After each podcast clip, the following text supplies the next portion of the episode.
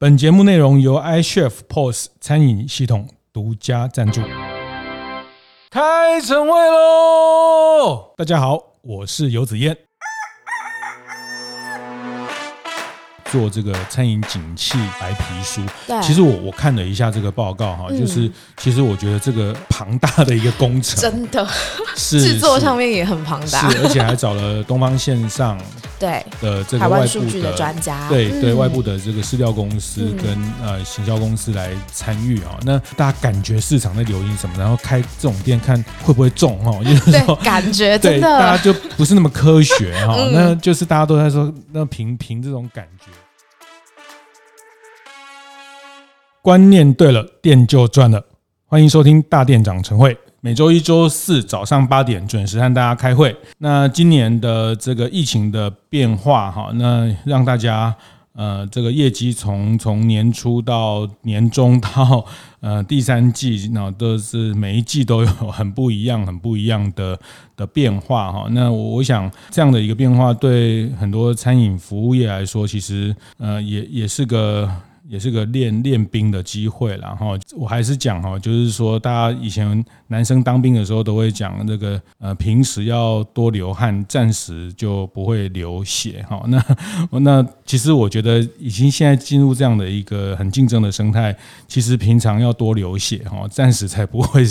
有伤亡哈。其实呃，我觉得平常在大家在尝试一些新的商业模式、新的科技应用，其实呃，我觉得这是疫情。其实会给大家的教训，或是呃启发，是其实可以更积极，一定要更积极的去拥抱一些这样的一些工具哈。那这集很特别，我们邀请了一位是有关餐饮经营的一个专业媒体的总编辑陶乐思哈。那他们的媒体叫就爱开餐厅，我想很多开店，特别是餐厅的老板，应该对这个媒体也不陌生哈。那我们先请陶乐思跟大家打个招呼。大家好，我是就爱开餐厅的总编辑陶乐思。是今天特别请陶乐思来，就是呃。也是请他们分享他们今年在上半年做的一个很特别的一个餐饮的景气的深度的调查哈。那这个也是持续他们从去年开始做，啊，去年是做一整年，那今年在上半年的时候就呃完成了这个调查。那呃有一些很值得大家，特别是在线上经营的伙伴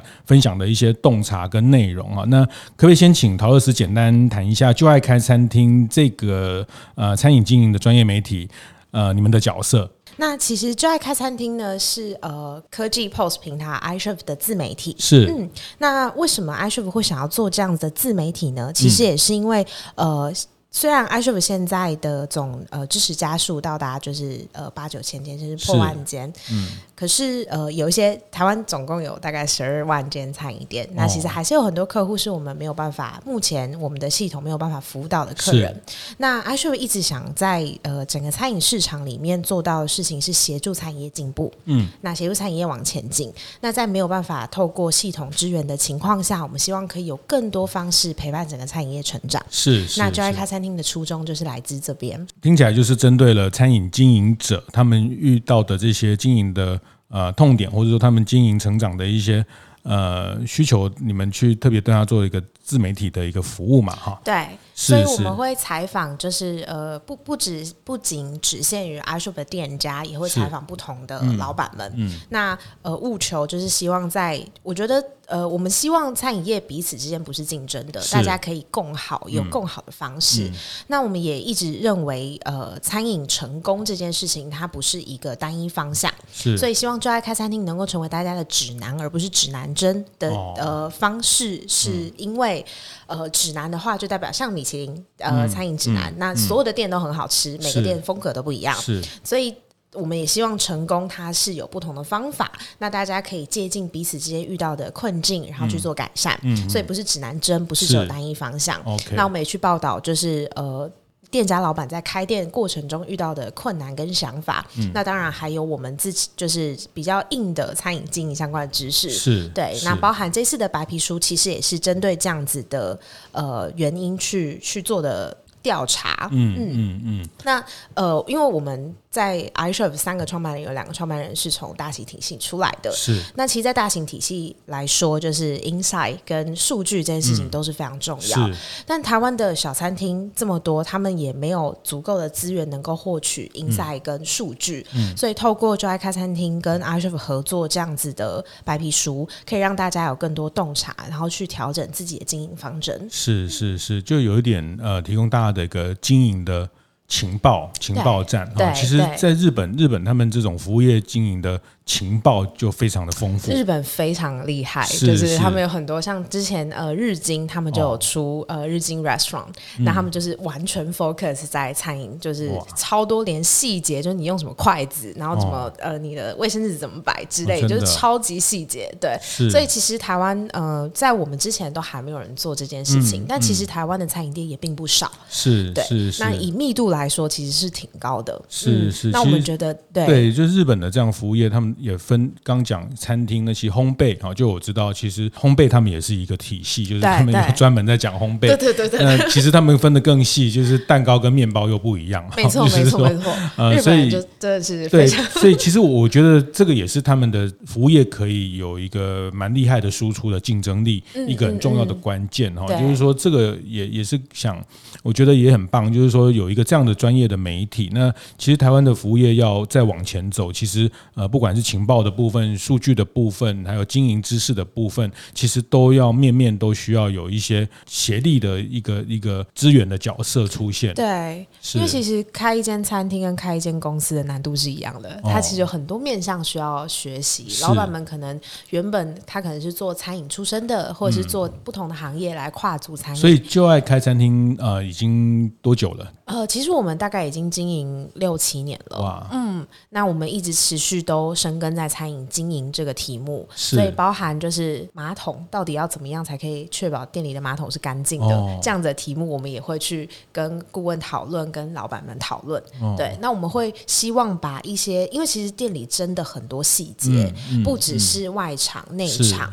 然后还有你跟客人之间的关系，以及就是在疫情之下要怎么样去。呃，找到一个破口，甚至怎么样去避免死亡、嗯、避免流血这些事情，其实都保护员工的安全、啊。没错，没错，这些都是很重要的事。那、嗯、我们也会针对这些细节去做不同样的内容，让大家可以有一个方向可以参考。嗯嗯嗯，是，所以所以这个也是为什么你们去年开始做这个餐饮景气白皮书。对，其实我我看了一下这个报告哈，就是、嗯、其实我觉得这个庞大的一个工程，真的是 制作上面也很庞大，是，而且还找了东方线。上对的这个外部的专家，对对外部的这个市调公司跟呃行销公司来参与啊，那其实这个真的还蛮劳师动众的，所以这个呃餐饮景气白皮书，它大致的一个方法跟呃它调查的方向大概是什么？是，其实呃一开始的时候，我们大概。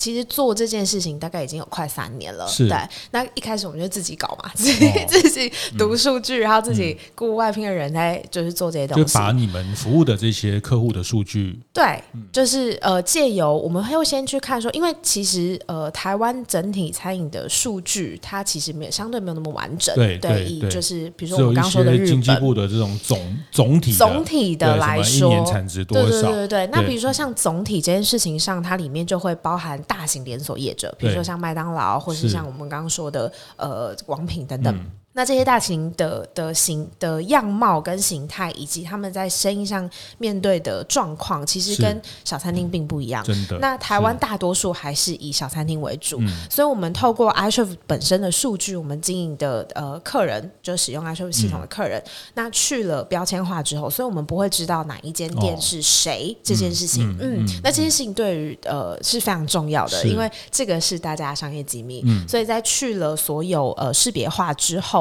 我们再去跟政府的资讯做比对，然后去确认说它的呃整个的整体状态跟它的趋势是不是一致的？有没有可比性？就其实有点像抽样调查的概念。嗯，嗯，那我们呃在不同的时间段也会去找不同的客群，比如说像这一次是呃二零二一上半年的的数据，那我们就会去对比说二零二零上半年跟二零二一上半年的整体状况。哦，那必须同时存在在这两年份，而且都有完整存在，都、嗯、是一月开始跟六月开始都有的数据是的这样子的店家，我们才会去收做收录。所以，我们为了让大家能够更看得清楚自己所在的类型，所以我们把整个餐饮业分成了十大类。那包含了早餐，然后就是呃，再来是餐盒，比如说包含我们知道的便当，或者现在比较流行的健康餐盒、面店、传统小吃，嗯，然后中式餐厅以及异国餐厅。我们把异国餐厅又拆分成美式、日式、韩式、东南亚、欧式，我们拆到这么细。是，然后再来就是饮料店，就是台湾的非常主力的这几年带动呃餐饮市场的主力餐饮店，呃，饮料店。然后包含冰品、冷饮这些东西，然后最后是有卖酒的，包含酒吧、餐酒馆，然后呃烘焙店、甜点、伴手礼，然后再是火锅。OK，、嗯、所以所以简单讲就是说，这份调查对于中小型的呃餐厅，特别是餐饮业，嗯，非常有参考价值。是是，就是你们想要提供这些中小型的经营者有一个更切身他。他可以知道说，他这个区域的市场究竟发生了什么事？他这个品类的市场到底是成长还是还是缩在在缩小？哈，那像呃，我记得前一次的调查的报告，就会明显看到韩系的料理。有一个明确明确的成长哈，那那我觉得这个东西当然也印证大家的一些经营的的想法，但比较不会说就是说啊，但大家感觉市场在流行什么，然后开这种店看会不会中哈，就是说感觉对大家就不是那么科学哈，那就是大家都在说那凭凭这种感觉，然后呃凭手感，然后看会不会中哈，那其实我觉得呃其实还是蛮多方法可以让大家的成功率可以提高哈，我觉得这个真的是蛮功德一件的事情。哦，就是说会让大家更知道这个品类该怎么样移动，那消费者的呃更细分的需求是在哪里？是是，而不是说总体成长什么？呃，我常看到经济部的调查，什么从餐饮业成长三趴，成长三点二趴。对，那其实这个其实真的跟一般我我们开两家店、三家店，这个真的很抽象哈。那那可能对王品来说，它有蛮一定的参考的价值，是或者是物价的变动这种总体的数据。是，所以呃，以我们今年我们。这次这次要讨论的是，在今年二零二一年的一月到六月的一个调查的结果。没错，是、嗯、是。那一月到六月，其实它就刚好了横跨了这个五月十五号的三级警戒。是是，对对。所以你们看到这个一到六月，今年的上半年的，呃，用你们这样的一个细分的方法，呃，比较当然这个抽样我我觉得已经很成熟，越来越完整，嗯、而且呃，如果是来自 iCHEF 的这个呃数据，其实它。呃，八千家左右的代表性，其实我觉得是有有一定的参考价值。是，所以你们看到的几个重点会是什么？节目进行到这里，我们稍微休息一下，和大家分享我们节目合作伙伴 iCHEF 的相关讯息。iCHEF 最新一季的 Q 报已经正式公开喽。Q 报是 iCHEF 的季刊，三个月一次，带领读者一起回顾过去这段时间里 iCHEF 的各项工作成果。在本期的 Q 报，记录了包括餐厅抗疫再进化系列对谈。屏东高速乡的数位平权大挑战，以及 Foodpanda 串接等新功能，还有永续餐厅运动，非常丰富精彩。有兴趣的大店长们，欢迎上 iCHEF 的粉丝专页看看相关讯息哦。如果喜欢的话，也可以直接订阅 iCHEF Q 报，就可以第一时间收到喽。当然，这个抽样我我觉得已经很成熟，越来越完整，而且呃，如果是来自 iCHEF 的这个呃数据，其实它呃八千家左右的代表性，其实我觉得是。有有一定的参考价值，是，所以你们看到的几个重点会是什么？我们看到几个重点，当然第一个就是衰退嘛，就很辛苦，因为虽然去年一样也有发生疫情，那刚好月份有一点点错开，去年是过完年之后，从二三月开始，那进到四月是下降最幅度最高的，嗯，那它下降的程度大概呃是四点四点一趴左右，嗯，那今年在下降的程度又更深，因为三级警戒，你连外出都没有办法，因为去年没有到三级警戒的程度，所以去年就已经相比前年就已经是呃衰退的情况，今年又衰退更严重。是。对，所以呃，整体来说的的创伤已经将近到五十趴，就四十七点一，所以将近到五十趴。那这件事情对于餐饮业来说真的是非常惨烈，哦，就是哀鸿遍野。去年少五十趴，对，嗯，以呃，如果以它的营业额来说，是近到六十一点四个 percent。那呃，如果以来客量来说，因为就是基本上不能内用嘛，所以基本上少了一半。嗯，对。那有一些，因为有数据上面，我们在呃系统捞的时候，有一些客人还是会习惯，就算不能内用，他还是会习惯在用呃内用的方式开桌，所以他不会是归零。嗯，对。但是整体来说，我们还是可以看到它的趋势上面的受创程度是非常非常严重的。嗯嗯嗯嗯。所以其实即便即便今年的一到四月。呃，有一些补补了一些回来哈，包括到如果大家今天大家还有印象，今年的五月的母亲节还还算蛮热络的哈，非常。那母亲节隔了一周就完全就就崩溃了，对，就崩溃。对对对对，但后面的这个调，其实它前面虽然有。有有有一些冲冲刺的一些业绩，但是整体还是辛苦的，还是整体还是非常辛苦的。是，嗯，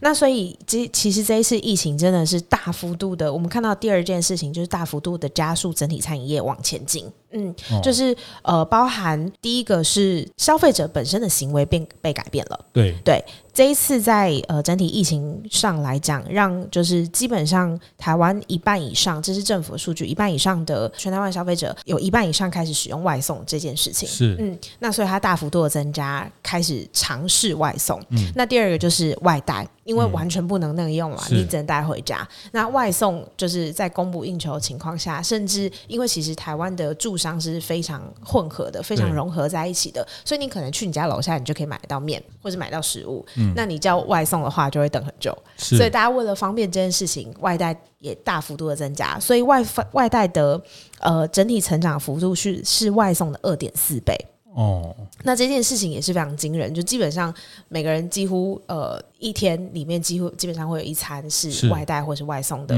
来源，嗯嗯，嗯，那这件事情也影响了就是店家，因为店家是呃餐饮的提供者嘛，对，那也影响到店家怎么提供他的服务，所以刚刚说这一次真的是大幅度的协助产业转型，就是当你开始呃，如果你纯用纸本，嗯，一定是全部人。堆在你的店前面是，然后又不能多人密集，嗯，所以大家就会开始寻找，那我怎么样可以让我的客人快速的点到我的餐，然后快速的付款，嗯，尽量不要接触嘛，不要现金，那就是信用卡或是第三方支付，哦，对，支付的使用也支付的使用也大幅度的提高，对，因为大家就不想要有接触现金接触这件事情，嗯，然后呃，再来就是冷冻冷藏相关。被食品化这件事情，大家开始做小型的食品，怎么样让店里面的东西，呃，被购买的不论是单价或是频率变更高。嗯、那单价更高就是冷藏冷冻的相关食品，是嗯，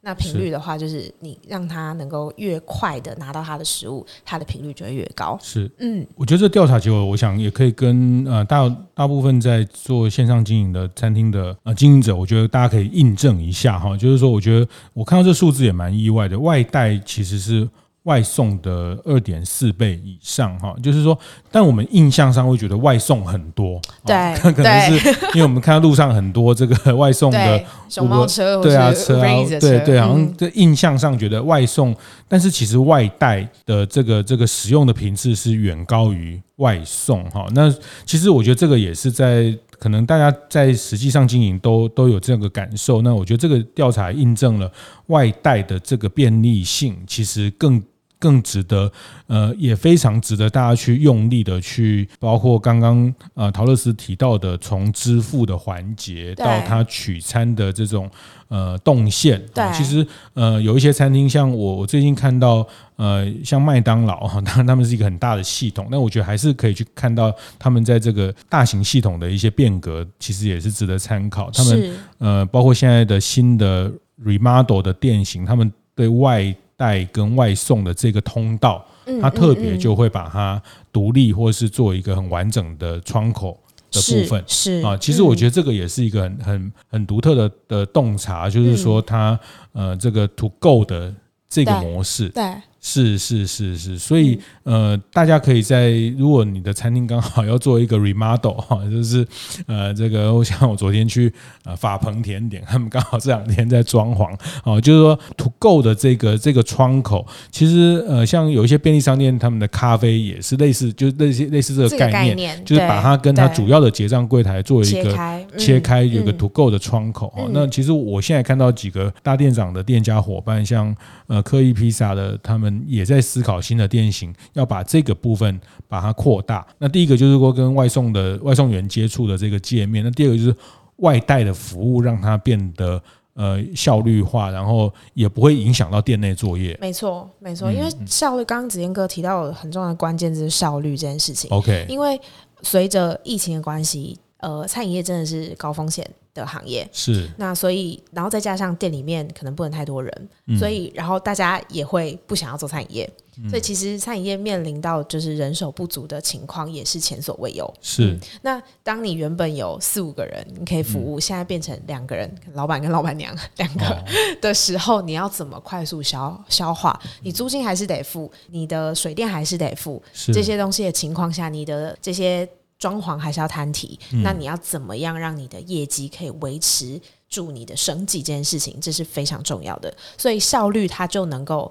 怎么样？两个人可以做到四个人五个事，就是科技能够帮上忙的地方。是是是，嗯、就是便利这这个 DNA 哈，我觉得看起来就是呃，以后这个便利这件事情已经就是，当然我觉得餐点餐厅还是有很多，就是消费者去解决一个餐食，它还是有很多面向的需求，他也。呃，希望得到美味 哈，那得到或是说吃到在地的食材，吃到季节性的商品，吃到营养均衡的部分。但是便利这个是在在疫后看到的一个蛮特别被被会被强化的一个这个需求点哈。那我觉得这个可能大家在做这个服务提供上的设计哈，包括其实蛮多科技的。需求呃应用可以去包括桌边点餐是啊类似这样的东西，就是可以减减低这个人力的使用的部分。那呃总之就是我我觉得这外带这一块其实是很很有很特别。我觉得这是这个调查我看到一个非常呃也值得跟大家分享，而且真的可以大家在思考呃明年度的一个经营计划可以去去强化的部分。所以这也是为什么我们今年也是第一次。呃，收录消费者端，这也是我们跟我们的伙伴东方线上合作的一个很重要的原因，嗯、就是他们能够，因为东方线上本身是数据的专家，那也深耕在这个领域很久了，所以第一个是在数据整理上面，他们有就是非常成熟的做法，然后非常高度专业的做法，嗯、可以让这一份资料能够更可信。那另外一方面就是他们对于消费者长期的经营，嗯、所以我们这次也是收录了刚刚呃我们谈到的呃外带外送啊这些客人的消费者们的感受这件事情，我们也收录在这些的白皮书。对。那除了刚刚有提到的，就是二点二点四倍外带外送这件事情之外，其实刚刚有提到说，呃，线上点餐啊这些这些事情，嗯、呃，在规划未来的时候，我们还看到了一件呃非常有趣的事情，是原本好台湾人很在意 CP 值这件事情，是所以现在对对，现在不是 他的在意的程度，居然跟他有没有规划完善他的呃。比如说线上预定跟内用区、社交距离这些东西是差不多的，是，是对，就是原本提出各类折价活动，大概在意的人是四十三点四 percent，嗯，但是免排队跟内用规划区等等也占到了四十一趴，将近四十二趴，哦，所以就代表这件事情。比起你，因为推出折扣或是优惠活动，是其实是在呃减少你的毛利的。这次调查发现，就消费者在这段期间，那他的呃权重也改变了。对，消费行为。过去觉得 CP 值高是排在很前面，但是现在他命比较重要。是 是，对，嗯、所以大家在于就是呃店里面有没有消毒，然后能不能够快速的拿到餐点，然后能不能够就是呃保持社交距离，让我在就算在店里用餐也是安全。的这些事情都变得排名非常前面，跟折扣一样，这件事情非常惊人。对，那所以店家在思考说，不再完全是一个万灵丹，对，不再是万灵丹，不再是唯一的指标。应该是说，另外一一个面向是，对于成本来说，像我们刚刚讲的，就可能两个人你要负责整间店的业绩。那如果你再推出折扣，你可能会你的受受损率或者是你的毛利率可能都会下降。是，但透过你把店里面的科技做升级，或者是让店里面的环境变得更让消费者更安心这件事情，嗯、或是一些呃所谓可视性的一些标注，没错，啊、就是服务人员的。呃，体温啊，或者是说，没错，没错，呃，店内的一些消毒的条件啊，哈，就是我们呃是呃几个小时就会做一次消毒的这个宣示，这些可视性的一些东西，没错，这个真的很重要，因为有一些店家会说，其实我在没有疫情的时候，我也都这样做了。哦所以他们会觉得说，这个是餐饮业的标配，是，但是有看到才会心安，是是，就是你要有刚刚简哥说的可视性，就是你要知道他真的有做，嗯，你才会觉得说，哦，好像我是安全的，是。对，所以在疫情就人人自危的情况下，其实真的命很重要，大家会很在意，就是这些呃环境的也挺好的啦，我觉得就是说 这个呃带来大家对这部分的重视跟是是是。一些进化哈，对，然后过去大家。呃，现在就很敏感。你看到他呃找钱的时候没有换 用 手套，等等啊、对。这但过去我们就睁一只眼闭一只眼。老实说，我是这样，是就是我觉得啊、呃，反正反正你东西好吃，那你你我也睁一只眼闭一只眼。可是现在我们对这件事情就会呃觉得说，能尽量去去避免这样的出现哈。那那这个部分，呃，其实对整个餐饮卫生的条件很好哈。那但是这个就是会让我，我后来知道最近那个很多小儿科、鼻喉科生意就很惨啊，因为他 都戴口罩。对啊，这个是卖医疗器材的一个朋友跟我讲的啊，因为呃，现在呃小儿科这个耳鼻喉科的生意大概只有剩下。一半跟不到哈，所以 总之就是说，现在因为这部分让大家的这个 平常去看感冒啊，看这些小病，也因为这个呃卫生的习惯提高了不少哈。那我觉得这都是一些呃环环相扣，而且呃，即便疫情稍微松绑、松松紧、松了之后，但是我觉得大家的行为还是呃一定的惯性，觉得还是先还是要做好一些自我的保护。对。是是，特别是呃，我觉得像我们家，我们我们家女儿啊，我觉得这些 他们在学校大概就很常被提醒，所以我们家的防疫大使就是就是小孩，小孩子就是啊就会就叫我们回家先洗手啊，干嘛干嘛，然后不要去哪里啊，就是我觉得这个都深植到一些青少年的一些行为里面。是是，嗯是，但呃，我想最后一段我也特别想说，从这个报告也可以反馈出一些讯息啊，就是说我现在看到。因为疫情稍微呃比较和缓了之后，呃，大家也，我想陶乐斯这边也陆陆续续感受到，呃，也很多餐饮业的经营者迫不及待就开始要在进场开店了，对，就是大展手对对对对对对，大家都都想要再再再下去，呃，在这个赶快再去。抢到一些好的地方，找到一些。那我觉得，特别是在业态哈，还有一些区域别的部分，嗯嗯嗯、那也是在这个餐饮景气白皮书里面的一个很有效的一个分类。对啊，就是说我好像看到，呃，美式的素美式的素食好像又得到了一些支持等等哈。那呃，我觉得这个可以可以从上半年的这个景气的，也可以反馈接下来要开店的。呃，包括业态还有地区别这边也可以做一个简单的分享嘛。是，呃，因为我们这份报告它其实的阶层的方式，第一个就是看整体。的情况，嗯，那第二个就是我们特别拉了六都，哦，就是我们现在的直辖市，因为直辖市相对人口比较密集，也比较指标性。嗯、那第三个就是我刚刚说的，呃，十大业态这件事情。那我们在地区的情况，其实看到蛮特别，是台南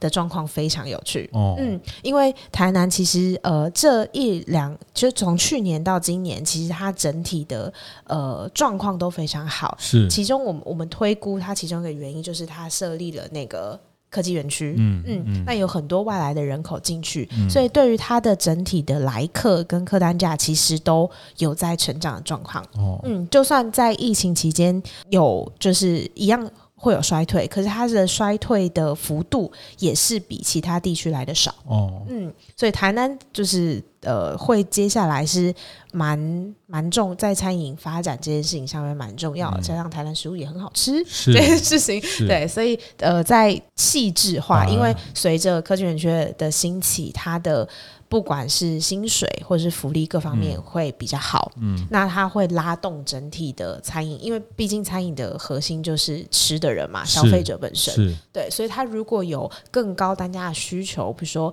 呃，甚至像 fine dining 这样子的形态出现，嗯、我们都会觉得很有机会、嗯。所以大家要做好南漂的心理准备。南漂的心理准备，真的，真的，真的，因为很多大厂啊，Google 什么都进去了那里。哦、是，对，那最高端的这个是在上半年六都里面衰退最少的，还是在台南？还是在台南？没错，它的整体的状况，呃，是。非就是对非常好，可是去台南开店也是这水很深的，因为随便一个台南人都是美食家。没错，对。对，台南的台南的对他的不是客源的问题，是食物本身问题。是你要够能够站到一个水平上，才能进台南。不过因为外来人口啊，就是说他外外地来一个工作者，他也会带来一些外呃不同的一些生活形态，是都还蛮多的空间，蛮多的细分的市场需要被满足。没错，所以他们的呃接下来的。情况我们也会预期它会比较好。那一样在外带外送的这个上面也大幅度的拉高，因为原本可能呃中南部的外带外送的比例可能相对没有那么高，嗯、台北比较，而且疫情期间也是封台北嘛。OK，但是也看到了随着时间，因为我们中间也有不断的去看现在市场的情况，嗯，中南部也开始有这个这个更多这个行为，是外带外送的行为，这个倒倒很特别哈。那也我我觉得这个也是可以大家在做开店的呃计划或是一些呃这个直营店或是。加盟店的呃扩张也可以去考虑在中南部的模式，那它的置入的成本，就是它的建制的成本、开店成本会相对低一点哦。那其实也是可以做一些呃业态的一些尝试的一些测试的一个一个很好的场域。对，就是呃整体来说，台南有很有趣。那进到业态的部分的话，其实相对复合式的业态。比如说，呃，它的菜色就是比较不一样，或者是它可能同时兼零售这件事情，它的抗跌性也会比较好。哦，那可以本来就适合外带的的呃类型，比如说像我们刚刚说的合餐，它本身是便当，炒出它就是外带的原生外带这件事情。那如果一些比如说像刚呃子贤哥说的美式或者是日式中式餐厅，因为大家在家里比较做不出来的东西，嗯，比较有机会被外带跟外送。嗯，那再来就是呃甜点，甜点。对甜点跟烘焙这个、哦、这个领域里面，因为大家在家里闷嘛，嗯、会想要吃一些不一样的东西。嗯、那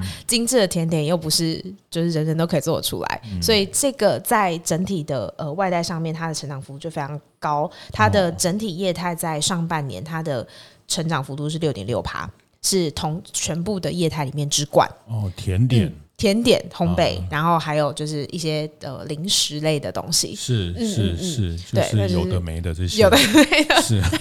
啊，大家会想要吃一些，就是对对，因为在家看 做不出来的，对，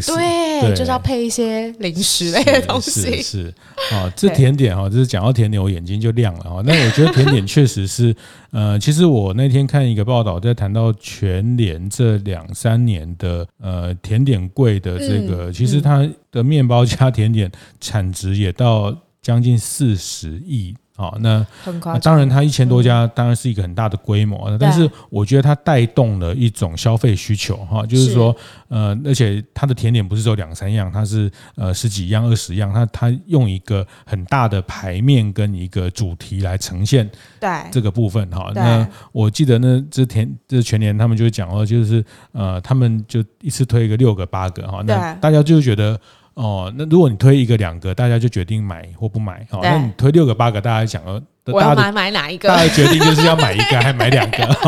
所以我觉得这个这个行为，其实你会看到也蛮呼应到这两三年这种大型的通路在这一块的题目上的一个用力。那其实它它渗透到生活形态里面哦，所以大家这个饭后吃点什么这件事情，它已经呃进到了一个家居家的生活，它也是一个很重要的一环哦。所以这一块其实大家可以去去思考一下，呃，怎么样在甜点烘焙类。这部分它它其实的呃运送的怎么样，在这部分的便利性、主题性，嗯，那跟餐点的这些搭配，其实中式也有很多中式甜点可以去发挥的。没错，没错。对、嗯、对，像什么八宝饭啊、银耳、啊，对，或者是杨枝甘露之类的，哦、对，中式甜点。是、嗯、是。而且我们还看到另外一个很有趣的地方是，它不仅营业额不不减反增，然后是全部之冠之外，它的单价也是是上升最高的。哦、嗯，所以大家因为在解封，在疫情期间闷在家里，然后你的所有消费支出可能会减少，嗯，所以其实我们额外说也是在电商产业也是相对崛起的速度很快，okay, 大家会在家里买东西。嗯，那呃，可能买衣服、买保养品，女孩子买保养品，男孩子可能买鞋什么之类之外，再来就是吃。嗯，所以甜点这件事情上面，大家也愿意花更多钱，愿意跟呃愿意买更精致的甜点这件事情，其实也是，是呃趋势。对，因为我自己犒赏自己。对，因为虽然这两代就是解封，或者是大家比较常出去外面，可是可是我自己哦，我也看到我几个朋友在演出上分享，就是现在出去吃饭反而有点觉得不自在，或是觉得。还是觉得回家吃舒服，还是因为人老了关系，就是就觉得就觉得，我觉得我觉得可能大家在这段时间在家里吃饭的餐饮体验也做了一些提升了，是，啊，也做了一些提升了，因为你必须得常常在家里吃，你可能呃一些过去没有注意到的。呃，包括不管叫餐具啦，或者是呃吃饭的这些仪式的形式啊，或者是锅具，其实我觉得在这段时间，大家的在家吃饭的那个体验也做了一定程度的提升了。没错，没错，是是是，所以这样逼得外带的部分会会更呃，餐厅的部分要更做更多的精进哈。嗯。那最后我还觉得还有一个数字，也是我这次在报这个报告里面看到的，呃，就是说来客的人数人次，当然受到。疫情的影响变少，但是客单是提高的。对，就是基本上，呃，我们看到在所有的业态里面，对，呃，客单十个有七个都是提高的。嗯，对，这代表这代表的意思是说，因为第一个是在家里面用餐，呃，你原本可能你如果在公司或是你是你带食物出去，嗯，你可能就是叫一人份，但在家里的话，你就会一次一起叫。是。家里可能呃父母亲或是兄弟姐妹、嗯、或者是另外一半小孩。感情好的话会一起感情好的话 就会一起感情不好有这种、啊、有啊那个 我一个朋友他就他们就夫妻俩一个叫 foodpanda 一个叫 Uber Eats 因为 然后。在家看 Netflix 啊，对，理解是。对，另外也是在线上点餐，因为你在实体实体店点的时候，你会看到食物本身，你会觉得说，哎、欸，我好像不一定可以吃得完。嗯。但你在线上点没这个感觉，哦，好像点点点手就下去了，然后再加上比如说凑免运啦，或是还有买一送一或者是什么之类，觉得哎、欸，我多买一点，我好像还可以下一餐再吃，哦，等等，所以整体的客单价都是拉高的，一次够足，一次够足，对对对对，所以呃。呃，在怎么样搭配，比如说套餐或者是加购这些事情，也是接下来在经营，不管是自己的外带或是外送平台上面，都是很好的方向。是，所以在品相或分量上，可以去做一些重新的设计。没错，比如说呃，小量多样，然后让他觉得更有新鲜感，然后呃，包含定期换的菜色，然后刚刚杰恩哥有提到就是包装这件事情怎么样？因为当你离开了餐厅之后，餐厅的服务跟氛围。就就没有关系了，只剩食物了。那食物靠的另外一个就是包装，嗯、比如像我们之前呃跟采访的一个店家叫克汉堡，嗯、他在新义区，他是一间专门卖汉堡店。他对，他就 Selfish Burger，对对对。那他们就是真的是为了汉堡克制化它的盒子，哦、让它第一个它不会那个面包皮不会烂掉，嗯，嗯，然后怎么样让。他送到客人手上，他们自己还有去做实验，就是哎、嗯，多久之后吃到的味道会是什么，而去做食物上面的调整。嗯嗯，那我觉得接下来这件事情也会变得很重要，嗯、因为当这个客群，他他可能他可能。不知道你原本是谁，他在你 Uber Eats 或者在网络上看到你，他点了之后，他就是跟你第一次接触，他一直碰到食物，他才会跟你接触到。是，那这个体验就变得很重要。如何让他再回头这件事情？那其实我们也看到知名度跟我们刚刚讲的呃便利性这件事情，其实便利性会比知名度来的更重要了。哦、嗯，那他可能因为再加上现在有所谓的云端厨房的出现，嗯，所以他可能原本并不知道你是谁，嗯，他也不在意。不一定在意你是谁，对，但他重点是他点了他哎觉得照片好看，食物有趣，或者食物精致，他想要吃，对了，他点了之后，这个尝试的成本也不高了，没错，没错，没错，没错，没错一次，踩了一次，对，可能呃一两百块的事情，一颗星，没错，给个一颗星，表示负评，这所以评论也变得，既呃跟以前相比也变得很重要，是。对如何去经营，不管自己的外带的的平台或是外送上面的新等，其实也会变得很重要，嗯。嗯嗯嗯，所以我我觉得这个调查，谢谢今天啊陶乐斯来分享，我们他们在一个呃这样疫情变动哦，刚好有一个很鲜明的比较，那会看到说，其实呃其实区域上来看，其实呃在台南这个区块还是一个餐饮服务业还在有一些人口红利的这个情况还在持续哈，那大家可以关注这个。市场的部分，那在呃整个业态跟整个经营呃，其实包括客单的变化哈，那包括呃这个一些呃复合型的这个需求哈，那这个复合里面的需求有一些甜点周边，这个叫呃这个 side dish 哈，这个这个餐饮业讲 side side dish 哈，就是副的副的这个 side side 的副餐的这个 side dish 的需求是被扩大的。是被扩大的哈，那我觉得这个包括中式的餐点的这个都可以去去经营去思考这个 side dish 的设计哈，那客单的提高里面，这里其实是一个很很好的配套。那老实说，这个也是一个毛利可以去去去。呃，拉回来的部分哈，因为确实透过特别是外送，你要支付平台一定比例的费用，没错，没错。那、嗯、那我觉得在 side dish 上，其实可以给大家一个更更。丰富的选项，这个也是这次的从景气调查里面看到的一个洞察。是是是、嗯、是。那接下来，如果大家对于整份报告有兴趣的话，可以到我们的、哦、呃官网，就是搜寻“就爱开餐厅”，那我们都有提供免费下载。是，谢谢。嗯、所以下半年的呃也会，你们之后就每半年会做一个这样的。没错，我们会是年终的时候出上半年的，那年底会出一整年的。是。所以到明年呃大概三月份左右的时候会再试出二零二一的整年份的白皮书是，嗯，好，谢谢谢谢今天呃就爱开餐厅总编陶乐斯带来的这一份呃非常热腾腾的，而且是这个很第一手的一个第一手的资料哈。那我想餐饮景气的这些情报，可以更让大家可以。提高经营的成功率，哈，这个是呃，包括就爱餐厅或者是大店长晨会也一直希望致力于这样的一个提供这样的服务。谢谢陶乐斯，谢谢谢谢子嫣哥。会后记得在 Apple Podcast 订阅、评分、留言。有任何想在晨会上讨论的议题，也欢迎提出。大店长晨会，下次见，拜拜。